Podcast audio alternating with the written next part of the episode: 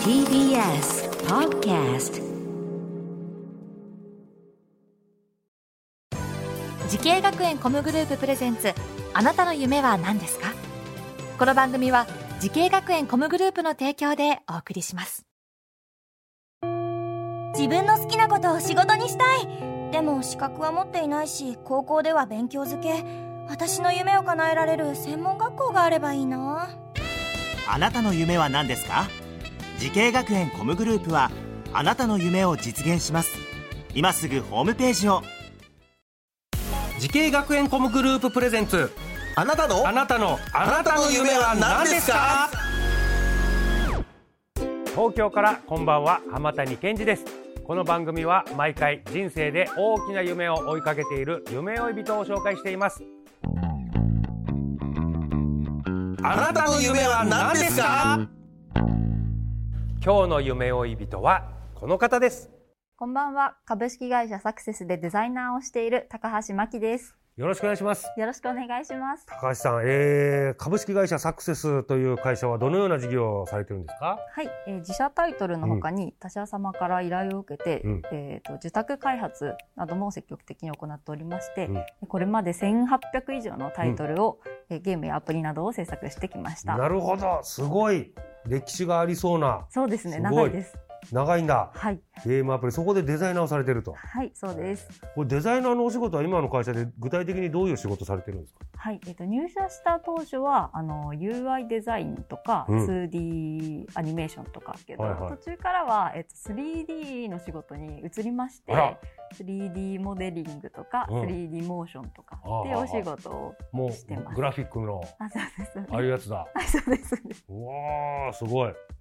えー、なんか今開発チームのリーダーとして活躍されてると書いてありますそうですね。今はなので、えっと、実際にモデルを作ったりとかっていう実作業はあんまりしていなくて、えっと、スケジュール管理とかうん。タスク管理とかあとあとはクライアント様とのやり取りをメインにお仕事をしなるほどています。なるほど、はい。おそのリーダーっていうのはお仕事大変そうですね。そうですね。あの本当に社内もそうですし、うん。社外の方ともいろんな方とコミュニケーションうん。をかなり密に取らないといけないので、うん。言葉遣いだとか、うん。あとこれこの内容は先に言っておかないと後々困るよなとかっていう優先順位を考えたりとかっていうところをすごくちょっと気をつけながらお仕事しています。うんなるほど。そんな高橋さん。はい、ゲーム制作の夢に向かって学んだ学校を教えてください。はい、えー東京コミュニケーションアート専門学校ゲームグラフィックキャラクター専攻です。うん。ゲームグラフィックキャラクター専攻にしたんですね。はい、はい。ね。え入学してからどんな授業ありましたか？そうですね。あのーまあ、よくあるデッサンとか、うんうん。2D のイラスト制作の授業と、まあ、3D 制作と、うんうん。あとはデザイナーなんですけど企画を勉強する授業なんかもありました。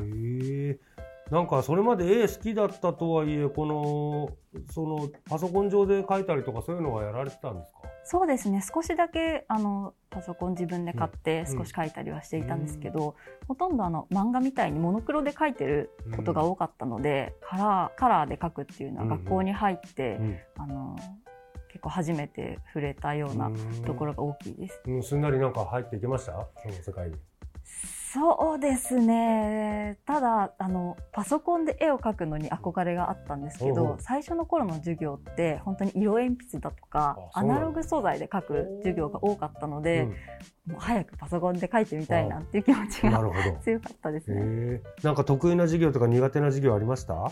そうですね。学校にいる時は、うん。こうあんまりちょっとこれ得意だっていうふうにこうあのならないようにちょっと謙虚な気持ちを持って臨もうとしていたので、実はあまり得意だと思ってる授業がなくって、う。んそうですね。なのでどれもちょっとこうに苦手意識を持ち苦ながらやってましたね。えーでも続きましたそうです。そうですね。なんとか。一番苦手だったのは 3D の授業だったんですけど、はいはい。今仕事にできているので。あ本当だ。そうなんです。当時に一番苦手だったのが仕事になってんね今。そうなんです。へえ。なんか思い出に残ってる先生とかいらっしゃいましたか？ああ担任の先生で、川野先生っていう方が先生。一番思い出に残っていますね、えー川野先生どんな先生なんでしょあーそうですね。あのまあ、時には厳しく優しく言ったり先生だったんですけど、まあ、私が結構ネガティブ思考だったこともあり、うん。結構悩みが尽きなかったんですけど、その悩みをすごく丁寧に聞いてくださったりとかして、なのですごく大好きだったので、私は文化祭でイベントを企画してたんですけど、その時のあの演目のタイトルに先生の名前をつけました。えどどんなタイトルをつけた川のクエストっていう。川のクエスト？うわ先生のクエストそうだなんです。なんかスタンプラリーみたいな企画だったんですけどドラゴンクエストをもじって、え。川のクエスー、先生嬉しかったんじゃないでしょうかねそれ。喜んでたと思いますよ。そうだといいです。はい、さあ今日は高橋真希さんにお話を伺っています。なんとですね先ほど収録した西永さんとご夫婦だと。そうです。夫婦で。はい。ちょっとまだいらっしゃるということで西永さんちょっとよろしいでしょうか？再びはこちらのスタジオに。あらご夫婦。うわじゃあ西永さん夫妻だったんですね。なるほど。すいません夫婦で。いやーこれご夫婦でゲームに携わってる仕事、はい。会社は違いますけど。どうですか？なんか仕事場でゲームの話して家帰ってきてゲームの話になるのかな？それとも一切しないのかな？あ結構します。むしろなんかそうですね。私より彼の方がやっぱゲームをすごくするので、相談とかします。談とかこういうキャラクターに参考にしたいんだけど、なんかいいゲームないとかって聞いたり、ちょっとアドバイスをもらったりとか。してますごいね。さあさあ、高橋真希さんはすでにゲーム業界で活躍されています。同じ仕事を目指す後輩たちへアドバイスをお願いします。はい。とやりたいことや好きなことや得意なことは何なのか、えっと自分のことを理解してアピールしていくのが大事です。とというのも例えば自分のイラストをあの世に出したいっていう人はゲーム業界などに就職するよりもイラストレーターの方が向いていたりとか、あとモデルもモーションもエフェクトもいろんな幅広いものをやってみたいっていうのであれば、まあ大手よりもちょっと小さい少数生の会社の方が向いていたりだとかっていうあの将来を考えるためのヒントになってくるのであの自分のことを見つめてみてほしいです。うん。はい、なるほど。この人今いろんな経験してるから、こういうのね、若いうちに考えた方がいいよと。そうですね。はいえーなるほど。いいアドバイスだったと思います。さあ、そして高橋さん。はいこれからのもっと大きな夢あるのでしょうか？聞いてみましょう。高橋真希さん、あなたの夢は何ですか？はい、えー自作のオリジナルゲームを作ることです。おこれは旦那さんと一緒。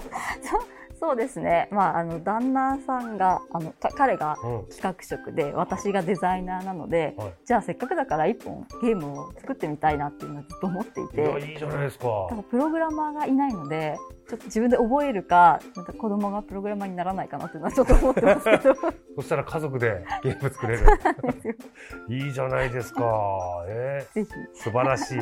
ぜひね、ご夫婦ではい、なんかゲームを作るという夢実現させてください。はい、頑張ります、はい応援してます。はい。さあこの番組は YouTube でもご覧いただけます。あなたの夢は何ですか？TBS で検索してみてください。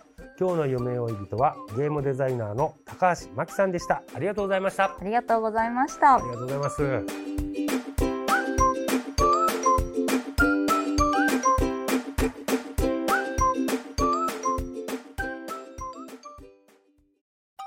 動物園や水族館で働きたい。ゲームクリエイターになりたい。何歳になって人々を感動させたい。滋慶学園 COM グループでは希望する業界で活躍したいというあなたの気持ちを大きく育てます。今すぐホームページをチェック。全国の姉妹校でお待ちしています。滋慶学園 COM グループ presents。あなたの夢は何ですか？この番組は滋慶学園 COM グループの提供でお送りしました。